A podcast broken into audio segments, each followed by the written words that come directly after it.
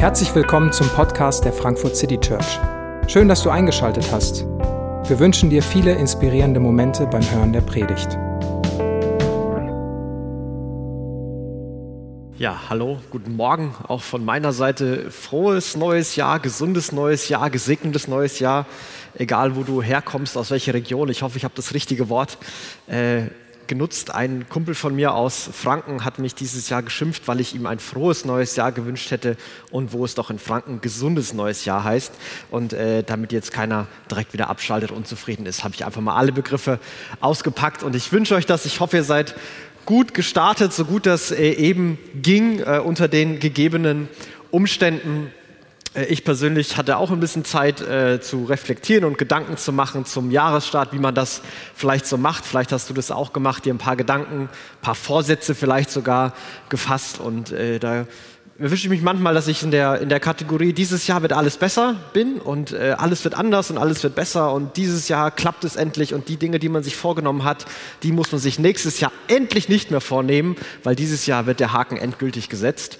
Und dann erwische ich mich dabei, wie ich in diese, ach, neues Jahr, ja, aber die Probleme werden die gleichen bleiben, die Herausforderungen werden auch nicht kleine, kleiner werden und irgendwie wird es doch wieder beim Alten sein. Und wenn ich nächstes Jahr da sitze, dann werden doch wieder die gleichen Vorsätze auf dem Zettel stehen. Es sind bei mir tatsächlich immer sehr, sehr ähnliche Vorsätze, aber ich glaube, nicht nur, weil ich jedes Jahr neu versage, sondern auch, weil es bestimmte Lebensthemen sind und wo ich mir sage, das wünsche ich mir und das will ich immer wieder und immer mehr und da will ich immer tiefer drin wachsen. Ja, keine Ahnung, wie deine Perspektive ist, ob du gerade sehr optimistisch oder eher sehr pessimistisch, beziehungsweise realistisch ist wahrscheinlich, wahrscheinlich dein Wort dafür äh, bist. Wie immer du dich da gerade siehst, wir wollen eine neue Reihe beginnen in diesem Jahr, auch in diesem Gottesdienst, und da soll es um die Person Jesus gehen. Ganz äh, einfallsreich heißt sie deswegen auch Jesus. Das ist der Fokus. Und heute geht es los. Heute ist der Titel Jesus, es beginnt. Und wir werden heute versuchen, dass wir einen guten Grund finden, warum wir uns mit diesem Jesus so beschäftigen wollen. Und vielleicht hast du den persönlich schon, vielleicht hast du verschiedene Erfahrungen, vielleicht hast du schon bestimmte Dinge erlebt oder bestimmte theologische Überzeugungen zu Jesus. Vielleicht findest du ihn als Person faszinierend, weil er vielleicht die bekannteste Persönlichkeit der Weltgeschichte ist, vielleicht die einflussreichste Person in der gesamten Menschheit, Menschheitsgeschichte, die Person, die unsere Zeitrechnung in vor und nach Christus trennt. Ich weiß nicht, wo du da stehst. Ich weiß auch nicht, ob du eingeschalten hast, weil du einfach interessiert bist. Es ist zwar ganz viel neu und du hast manches schon mal gehört, aber so richtig viel weißt du nicht und du bist aber interessiert und möchtest dich mal ganz offen darauf einlassen. Vielleicht schaltest du auch ein und hörst gerade zu und bist innerlich sieht es aber eigentlich so aus, weil du so eine gewisse Skepsis gegenüber vielleicht Jesus oder vielleicht Kirche oder Gottesdiensten hast. Und vielleicht hat es mit deinen persönlichen Erfahrungen zu tun oder Dingen, die du liest und gesehen hast. Und es gibt leider immer wieder Gründe, warum man auch skeptisch sein kann. Und ich möchte dich einladen, dass du einfach zuhörst. Du darfst gerne erstmal so zuhören und mal gucken, vielleicht wird es irgendwann so. Aber schön, dass du dabei bist. Und vielleicht hast du Jesus schon dein Leben lang versucht kennenzulernen und zu studieren und es ist eine ganz zentrale Persönlichkeit für dich und in deinem Leben. Und dann glaube ich, dass du trotzdem noch manches entdecken kannst. Äh, als ich manches schon vorbereitet habe und vorstrukturiert habe, habe ich manches Neues entdeckt und ich bin wirklich gespannt und freue mich auf die nächsten Wochen. Und ich glaube, dass es eine echte Vertiefung für uns alle geben kann oder auch Neues für uns zu entdecken gibt. Das ist meine Hoffnung, wenn wir über diese Reihe reden und wir werden das tun, indem wir uns äh, ziemlich lang mit dem Lukas-Evangelium beschäftigen. Lukas, der das Evangelium geschrieben hat, war ein ein Arzt, also ein Gelehrter, ein gebildeter Mensch der damaligen Zeit und er schreibt in seiner Einleitung des Lukas-Evangeliums, warum er das denn so gemacht hat. Und er sagt, dass er ganz bewusst Augenzeugenberichte aufgesucht hat, dass er bis zu den Anfängen alles nachgeforscht hat. Er hat quasi, quasi recherchiert, so gut er eben konnte. Und das ist sein Ergebnis. Das ist sein Ergebnis, was er präsentiert, wie er glaubt, hey, so liegen die Fakten, so war's. Und er schreibt es an einen seiner Freunde und er sagt es mit dem Kommentar, damit du die Zuverlässigkeit dessen, was du glaubst, die Zuverlässigkeit dessen, was du über Jesus gehört hast, dass die für dich nochmal neu untermauert wird, dass deine, deine Grundlage, dein, dein Fundament sicherer und stabiler wird, dass Hoffnung nicht so leicht weggeht, dass Kraft in dein Leben kommt und der Trost bestehen bleibt, den du dadurch bekommen hast. Und dann erzählt Lukas relativ lang die Weihnachtsgeschichte und Ereignisse rund um das Leben von Jesus. Und dann macht er einen Sprung, bis Jesus ungefähr 30 Jahre alt ist. Wir springen in das Jahr 29 nach Christus. Und weil äh, man das nicht damals schon mit 29 nach Christus datieren konnte, datiert Lukas mit so einer ja, eher etwas langweiligen Aufzählung von Namen, die man gar nicht so richtig aussprechen kann. Also da geht es um den Kaiser Tiberius, den Gouverneur Pontius Pilatus, dann gibt es so Fürsten, Herodes und Philippus und Lysanias, die da irgendwie die politischen Machthaber gerade sind. Er geht vom, vom Wichtigsten, vom Kaiser zum Gouverneur zum Fürsten, also vielleicht Bundeskanzler, ähm, dann, äh, wie heißt der Länder, Ministerpräsident, so heißt es, und Bürgermeister. Also er geht so nach Gewichtigkeit, nach Einfluss durch und das sind alles Römer. Das sind alles Leute, die eine Agenda haben, die zutiefst dem römischen Volk und der römischen Nation dienen soll und die sich gar nicht so sehr um Israel und die jüdischen Angelegenheiten und Interessen kümmern wollen. Es sind die verhassten Römer, die das Land besetzt haben und die Israeliten und die Juden sind Gefangene in ihrem eigenen Land. Und dann werden noch Hohepriester genannt, Hannas und Kaiphas, das waren so die, die jüdischen Führer, die jüdischen leitenden Persönlichkeiten. Die hatten nämlich keine eigenen Politiker und eigenen Könige, denn die waren ja alle aus Rom. Und so waren diese beiden Gruppen sehr verfeindet, politisch aufgehetzte Lage und mitten in dieser Situation, wo alle irgendwie unzufrieden sind, die Römer sind mit den Juden unzufrieden, weil die ständig Aufstände machen und keine Ruhe geben und die Juden sind unzufrieden, weil die Römer immer noch da sind. Mitten in die Situation tritt dann auf einmal ein Mann namens Johannes. Und er, wird, äh, uns, er wurde uns schon als Kind vorgestellt in den Kapiteln davor. Und dann heißt es, und dann kam Johannes, der Sohn des Zacharias, in der Wüste bekam er in der Wüste von Gott seinen Auftrag. Und er durchzog die ganze Jordan-Gegend und rief die Menschen dazu auf, umzukehren und sich taufen zu lassen, um Vergebung der Sünden zu empfangen. Da tritt auf einmal dieser Johannes auf in der Wüste und äh, wenn man so Beschreibungen und Berichte über ihn liest, dann sah er wahrscheinlich sehr viel mehr wie ein Obdachloser aus wie so ein, als wie so ein Hochgeistlicher. Und trotzdem bekommt er diesen Auftrag von Gott höchst persönlich er soll beginnen, eine Botschaft zu verkünden. Und er verkündet eine Botschaft, die beinhaltet, dass er ihnen sagt, hey Leute, ändert euer Leben. Ändert euer Leben. Und das könnt ihr ganz praktisch ausdrücken, indem ihr euch hier taufen lässt und indem ihr dadurch ausdrückt, dass ihr euch auf einen neuen Weg begebt, dass ihr umkehrt, dass ihr nicht mehr einen falschen Weg einschlagt, sondern einen neuen Weg einschlagt und dieser Weg der Weg Gottes für eure Leben sein kann. Mit dieser Botschaft tritt er auf. Und diese Botschaft ist so wichtig. Und er sagt ja, warum müssen denn Leute auf einmal umkehren? Und warum müssen denn das auf einmal jetzt passieren, Johannes? Und dann ähm, wird der Grund dafür, warum das jetzt wichtig ist, in den Versen 4 bis 6 gegeben. Und so erfüllt sich, was im Buch des Propheten Jesaja steht. Hört, eine Stimme ruft in der Wüste.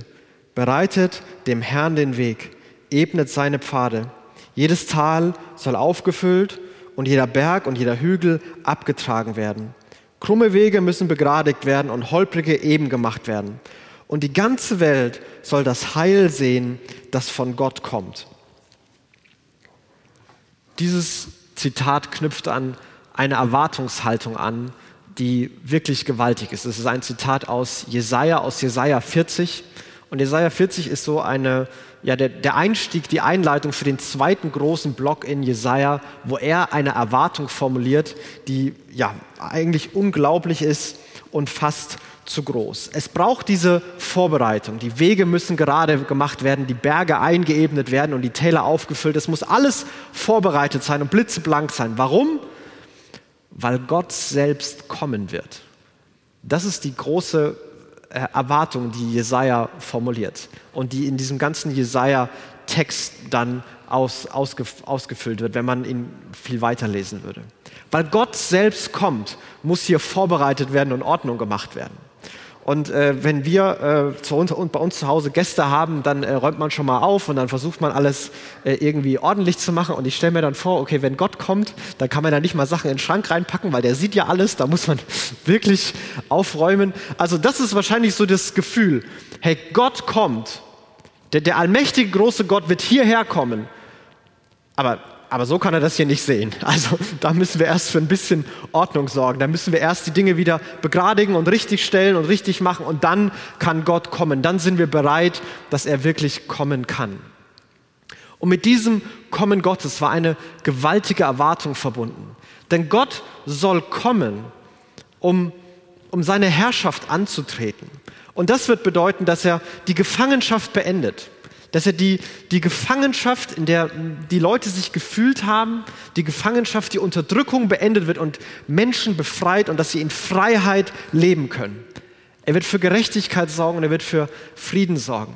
Er wird alles, was zerbrochen ist und kaputt gegangen ist, wird er erneuern. Ja, ultimativ wird er die ganze Welt erneuern. Und Jesaja spricht am Ende dann von einem neuen Himmel und einer neuen Erde, wo alles neu sein wird. Und es ist es fängt an mit einer ganz nationalen Hoffnung, dass der Gott Israels wird zum Volk Israel kommen. Aber umso länger Jesaja redet, umso länger Johannes redet, wird klar, dass es nicht nur eine, eine nationale Erneuerungsbewegung ist, sondern dass dieser Gott Israels eine globale Erneuerung wird und das Heil für alle Menschen sein wird, wie es hier heißt. Und diese Erwartung ist wirklich verrückt. Also ich weiß nicht, wie man sich das alles konkret vorstellen muss, wenn da ein, ein römischer Mensch mit einem jüdischen Menschen geredet hat und der jüdische Mensch und der, der römische Mensch fragt ihn, hey, was erwartest du denn so vom Leben? Wovon träumst du denn? Und dann sagt er, also ich erwarte, dass unser Gott wiederkommt, dass er euch vertreiben wird und uns befreien wird, dass er alles, was kaputt ist, wiederherstellen wird. Er wird für Gerechtigkeit und Frieden sorgen. Er wird regieren für alle Zeit. Ja, er wird die ganze Welt erneuern und die Vergänglichkeit überwinden. Und übrigens, das wird nicht nur für uns sein, sondern das wird er für die ganze Welt machen. Das wird eine globale Erneuerung und es wird globalen Frieden und Gerechtigkeit geben. Davon träume ich. Das ist so mein Vorsatz für dieses Jahr. Vielleicht war das so formuliert. Also ich, ich weiß nicht, was, was man da denken muss. Das ist doch völlig verrückt, so eine Erwartung zu formulieren. Das ist doch völliger Wahnsinn und viel zu groß. Und es ist doch unglaublich arrogant, dass so ein kleines Volk sowas erwartet und sich behauptet. Und Jesaja war verrückt genug, das in ein ganzes Buch zu schreiben. Das jüdische Volk war verrückt genug, das lang genug zu glauben. Und jetzt ist da dieser verrückte Mensch aus der Wüste, Johannes, der das wieder hochholt und sagt, jetzt ist es soweit. Jetzt wird Gott kommen. Jetzt beginnt's. Jetzt wird die Erneuerung, die Veränderung, die Befreiung losgehen. Es geht jetzt los. Das ist die Botschaft von Johannes. Und manche Leute nehmen ihn total ernst und bereiten sich vor und lassen sich taufen. Und andere Leute halten ihn für einen Verrückten und für einen Spinner und versuchen ihm irgendwie Steine in den Weg zu legen und können ihn nicht leiden. Aber einer der Leute, die auch zu ihm hinkommt und die sich dieser Bewegung, der sich dieser Bewegung ja anschließt oder und in diese Tradition stellt, ist ein Mann namens Jesus. Und bei seiner Taufe, der Taufe von Jesus, passiert etwas ganz Besonderes. Unter all den vielen, die sich taufen ließen, war auch Jesus. Und als er nach seiner Taufe betete, öffnete sich der Himmel und der Heilige Geist kam in sichtbarer Gestalt wie eine Taube auf ihn herab. Und aus dem Himmel sprach eine Stimme, du bist mein geliebter Sohn, an dir habe ich Freude. Jesus geht auch zu Johannes, hört ihn auch reden und er lässt sich auch taufen. Er, er, er stellt sich bewusst auch in diese Erwartungshaltung. Hey, was Johannes hier sagt, was er hier, was er hier proklamiert, was er hier für eine Erwartung schürt, das glaube ich auch. Da mache ich mit, da bin ich dabei. Und als Jesus dann betet, heißt es, geht auf einmal der, der Himmel auf. Und wahrscheinlich ist Taube der beste Begriff, den man finden konnte für das, was man da gesehen hat. Auf einmal kommt in einer sichtbaren Gestalt der, der Geist Gottes auf diesen Jesus herab. Und das ist noch nicht alles. Auf einmal kommt eine Stimme mitten aus dem Himmel und sagt, das ist mein Sohn, an ihm habe ich Freude. Und es ist dieser besondere Moment, wo der, wo der Himmel aufgeht. Gott kommt ganz persönlich und er kommt zu diesem Jesus, in diesem Jesus. Und für die Leute damals war klar, Jesus ist der ganz besondere Mensch, der Auserwählte, der Messias. Gott wird seine Agenda durch diesen Mann erfüllen. Aber die Erwartungshaltung war wahrscheinlich noch größer. Und die Erwartungshaltung, die Lukas hier aufreißt, geht noch ein bisschen weiter. Gott kommt und da ist dieser besondere Mensch. Und Gott und Mensch, was immer in zwei gedacht wurde, dass Gott wird kommen und es wird diesen Messias geben. Gott wird kommen als Gott und der Messias wird Mensch sein, aber da gibt es keine Verbindung. Dass das in Jesus auf wundersame Weise eins wird. Jesus, der als, als Gott geboren wurde, was wir an Weihnachten ähm, gefeiert haben, wo wir uns an Weihnachten erinnern, dass Gott Mensch wird, der hier von Gott selbst bestätigt wird. Und es ist der Stempel des Himmels, der sagt, Jesus ist es. Und durch diesen Jesus wird diese ganze Erwartung wahr werden. Da wird erneuert werden, da wird für Frieden, für Gerechtigkeit gesorgt werden, da wird befreit werden. Und nicht nur hier, lokal, nein, die ganze Welt und für jeden Menschen, für alle Zeiten. Es ist diese gewaltige Bestätigung des Himmels, dass Jesus diese besondere Person ist. Und wie Jesus diese Erwartung erfüllen wird, was genau er tun wird, was genau er vorhat, wie genau es aussieht, wenn Gott gekommen ist und wenn Gott beginnt, seine Herrschaft anzutreten, wenn Gottes Reich da ist. Das werden wir in den, in den nächsten Wochen an verschiedenen Texten mit verschiedenen Beispielen sehen. Und wir werden es auf die Probe stellen, ob Jesus diese Erwartung erfüllen kann, ob Jesus dem gerecht werden kann. Das ist zumindest der Anspruch, mit dem es losgeht. Und ich glaube auch, dass es deswegen so entscheidend ist, uns mit Jesus zu beschäftigen. Denn wenn das alles stimmt, dann brauchen wir nie, nie wieder jemand anders. Wenn das stimmt, dass er wirklich der ist, Gott, der Mensch wurde, Gott, der gekommen ist, um zu erneuern, zu befreien, zu retten, dann ist er die Lösung für diese Welt, politisch, sozial, ökonomisch, ökologisch, für alles. Dann ist er auch die Lösung und für mein persönliches Leben, für alle Herausforderungen, für alle Fragen, für alles, was in der Vergangenheit ist und alles, was in der Zukunft auf mich zukommen wird, dann brauchen wir niemanden anders mehr. Und deswegen wollen wir uns mit diesem Jesus beschäftigen. Wenn das nicht ist, dann müssen wir es nie wieder tun. Dann haben wir es, haben wir es abgehakt. Ich möchte aber jetzt nicht nur mit offenen Fragen und mit all dem, was in den nächsten Wochen auf uns zukommen wird, enden, sondern ich möchte mit einem Gedanken beenden, ähm, der, der mir hier aufgefallen ist, den ich wirklich interessant fand. Und zwar ist es dieser Satz, dass Gott zu Jesus sagt, du bist mein geliebter Sohn, an dir habe ich Freude. Und Gott sagt es bevor Jesus irgendwas auf dieser Erde getan hat.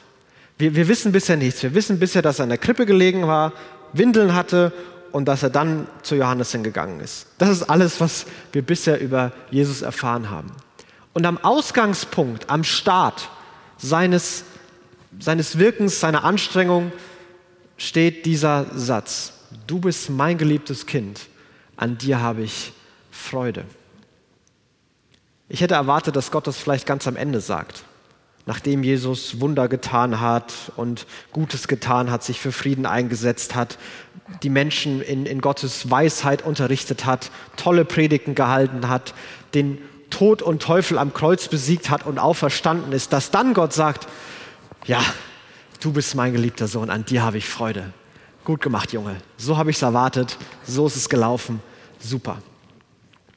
Ich erwarte, dass weil es in meinem Leben oft so ist. Es gibt Leistungen und wenn die Leistungen gut genug sind, dann, dann glaube ich, dass andere sich über mich freuen können oder dann freue ich mich über mich selbst. Aber diese Freude Gottes, die er hier Jesus zuspricht, diese Liebe Gottes, die er Jesus zuspricht, die scheint nicht so sehr an Leistungen und Erwartungen geknüpft zu sein. Gott sagt es einfach so. Das ist der Ausgangspunkt für Jesus. Und ich wünsche mir, dass auch, auch für jeden von uns, dass es ein Ausgangspunkt für, für uns sein kann. Für dieses Jahr. dass für dieses Jahr ein Ausgangspunkt sein kann, dass Gott dich sieht, lächelt und sagt, hey, du bist mein geliebter Sohn, du bist meine geliebte Tochter ich habe voll die Freude an dir. Ich wünsche mir, dass das der Ausgangspunkt wird, dass wir dem nicht nachjagen, dass wir dem nicht nachhetzen, sondern dass wir da starten können. Und ich weiß ganz genau, dass da mindestens zwei gute Gründe in uns geben kann, die sofort ein Aber in uns auf, aufreißen. Vielleicht ist es, dass wir uns Gott ganz anders vorstellen. Dass wir bisher, was wir über Gott gehört haben, wie wir Gott vielleicht selber erlebt haben oder wie wir meinen, wie Gott ist, das kann nicht sein. Gott ist jemand, der lächelt nicht, sondern der hebt den Zeigefinger. Der fordert ganz viel. Leb so, mach das, hör auf damit, warum kannst du es immer noch nicht, du Depp. So in der Art stellen wir uns vor, dass Gott über uns denkt und Gott über uns redet. Und wir haben ein Gottesbild, was vielleicht so ist und haben Erfahrungen gemacht, die uns das glauben lassen. Vielleicht ist es aber auch unser Bild über uns selbst, was uns sofort ein Aber in unseren Kopf bringt. Gott hat Freude an uns, aber. Also ich glaube, dass Gott das über andere hat und wenn ich meine Freunde sehe, meine anderen andere Menschen in meiner Umgebung, klar hat Gott Freude, Freude an denen, super Leute, klar haben die Schwächen, aber Riesenpotenzial, tolle Leute und ich habe die einfach lieb. Aber bei mir, also in meiner Vergangenheit ist das passiert, ähm, das habe ich seit Jahren noch nicht hinbekommen, das habe ich noch keinem gesagt und ich denke manchmal auch das in meinem Leben und, und was mir wirklich peinlich ist, ist Punkt, Punkt, Punkt und da gibt es all diese, diese Sätze, die, diese, diese Bilder, die wir uns über uns haben, diese Erfahrungen, die wir, über, die wir gemacht haben, dass wir sagen, nee, das, das kann nicht sein. Ich bin, niemanden, ich bin niemand, über den man sich einfach so freuen kann. Vielleicht, wenn ich mal was Gutes gemacht habe. Aber einfach so über mich freuen, das, das macht man nicht.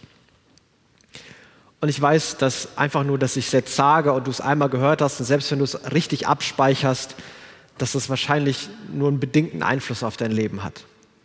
Wir müssen diese Erfahrungen machen, diese Erfahrung, dass das wirklich so ist.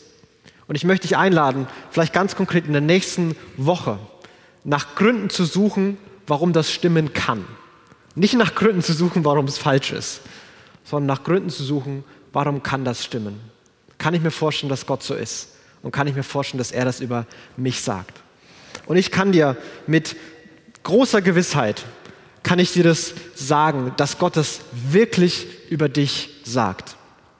Denn alle Abers, die wir finden könnten, ob es um Gott geht oder um uns selbst geht, diese, diese, all diese Gründe, die hat Jesus selbst ultimativ ausgeräumt. Und wir, wir springen jetzt ein bisschen. Wir werden Schritt für Schritt durchs Leben von Jesus gehen. Aber wir möcht, ich möchte einmal ans, ans, ans Ende springen, als Jesus am, am Kreuz stirbt, um wirklich zu vergeben, um seine Liebe der Welt zu zeigen. Und er stirbt am Kreuz und er zeigt uns, dass Gott wirklich liebevoll ist.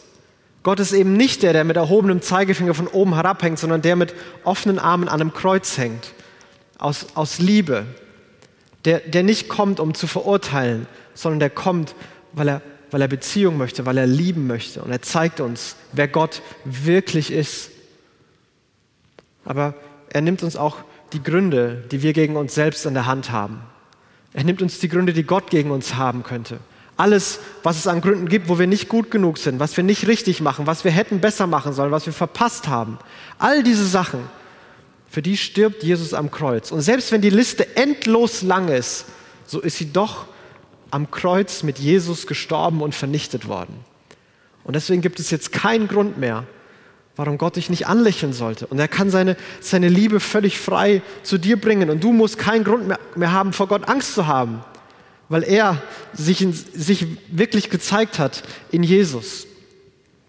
Und daran wollen wir uns auch jetzt erinnern, wenn wir, wenn wir Abendmahl feiern. Das Abendmahl ist eine Erinnerung daran, dass Jesus am Kreuz gestorben ist. Es ist dieser Moment, den wir uns wieder bewusst machen sollen. Und ich wünsche mir, dass es heute ein ein Moment sein kann, wo du dir ganz persönlich den, den Satz sagen kannst oder du den Satz noch besser ganz persönlich von Gott hörst, der in das tiefe Innere deines Herzens geht.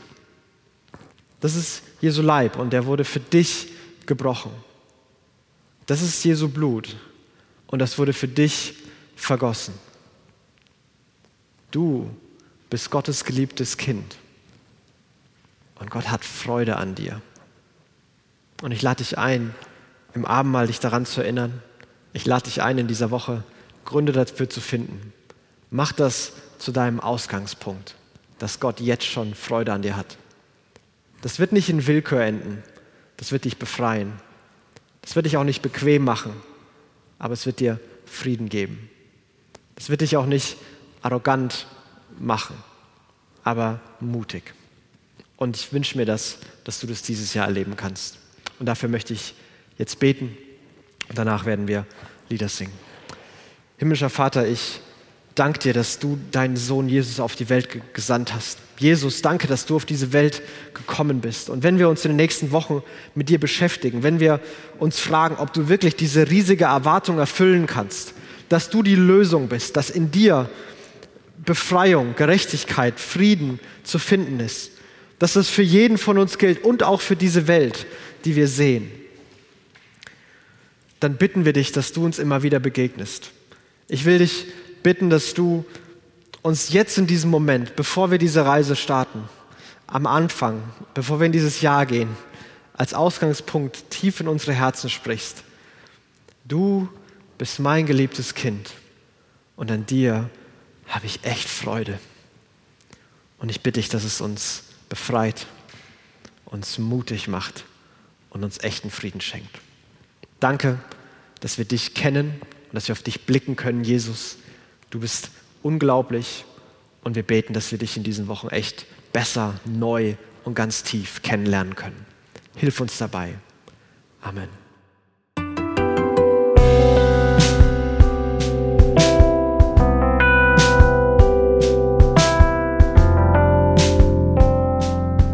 Wir hoffen, die Predigt hat dich inspiriert.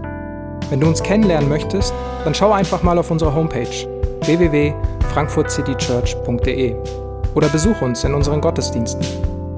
Bis dann!